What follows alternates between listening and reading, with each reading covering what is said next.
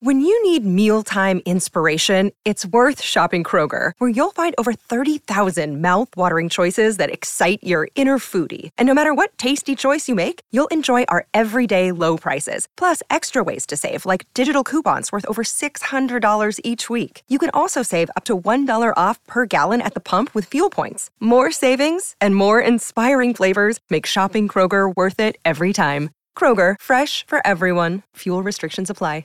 Another day is here, and you're ready for it. What to wear? Check. Breakfast, lunch, and dinner? Check. Planning for what's next and how to save for it? That's where Bank of America can help. For your financial to dos, Bank of America has experts ready to help get you closer to your goals. Get started at one of our local financial centers or 24-7 in our mobile banking app. Find a location near you at bankofamerica.com slash talk to us. What would you like the power to do? Mobile banking requires downloading the app and is only available for select devices. Message and data rates may apply. Bank of America and a member FDIC. Qui est Delphine de Vigan Merci d'avoir posé la question.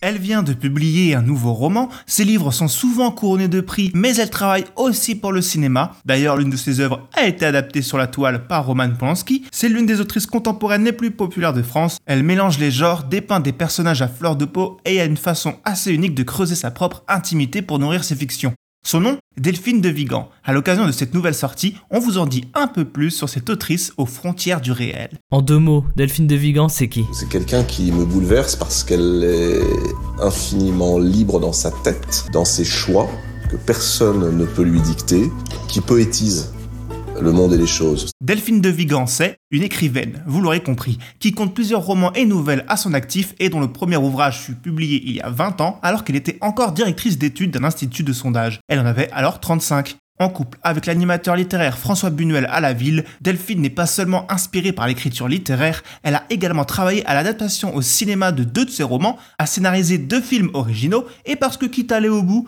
a réalisé son premier long métrage en 2014, à coup sûr. C'est en 2007, avec Noé moi, son troisième roman, plusieurs fois récompensé, que la majorité d'entre nous l'ont découverte. Et pas qu'un peu, vu que l'année suivante, le texte se retrouvait déjà adapté en film par Zabou Bretman. Ces deux livres suivants sont nommés au Goncourt, dont le succès Rien ne s'oppose à la nuit, qu'il a définitivement entériné parmi les autrices à succès. Pas pudique, la Delphine, il s'agit d'un témoignage autobiographique assez glaçant sur le suicide de sa mère. Amusant pour celle qui a publié son premier roman sous le pseudonyme de Lou Delvig afin de ne pas heurter sa famille. Cette manière de se mettre en scène, c'est quelque chose qui la travaille, non? Tout à fait, elle est toujours aussi transparente dans son livre suivant, d'après une histoire vraie, où elle interprète son propre rôle dans un thriller méta qui mélange les genres et qui, s'il n'a rien d'une véritable suite, tisse un pont avec son livre précédent, où elle y décrit les angoisses apportées par le succès de ce dernier, presque à la manière d'un journal intime, avant que la fiction ne vienne infuser dans l'autobiographie. Et cette approche n'est pas nouvelle, son premier écrit était déjà une fiction autobiographique. Votre roman m'a vraiment bouleversée. Merci. Votre livre m'a donné un espoir insensé. C'est difficile pour moi ce livre. Allez, un dernier petit effort.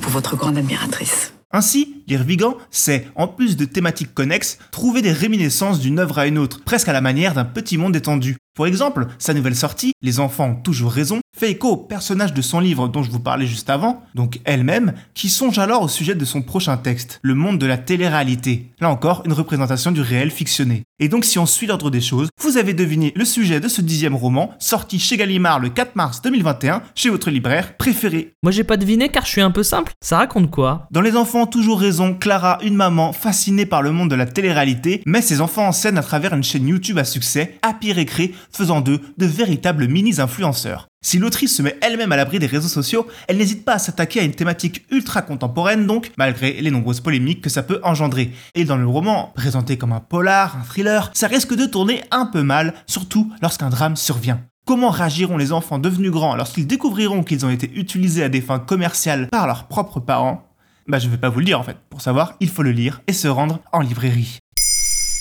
Maintenant, vous savez. Merci d'avoir posé la question. En moins de 3 minutes, nous répondons à votre question. Que voulez-vous savoir? Posez vos questions en commentaire sur les plateformes audio et sur le compte Twitter de Maintenant vous savez.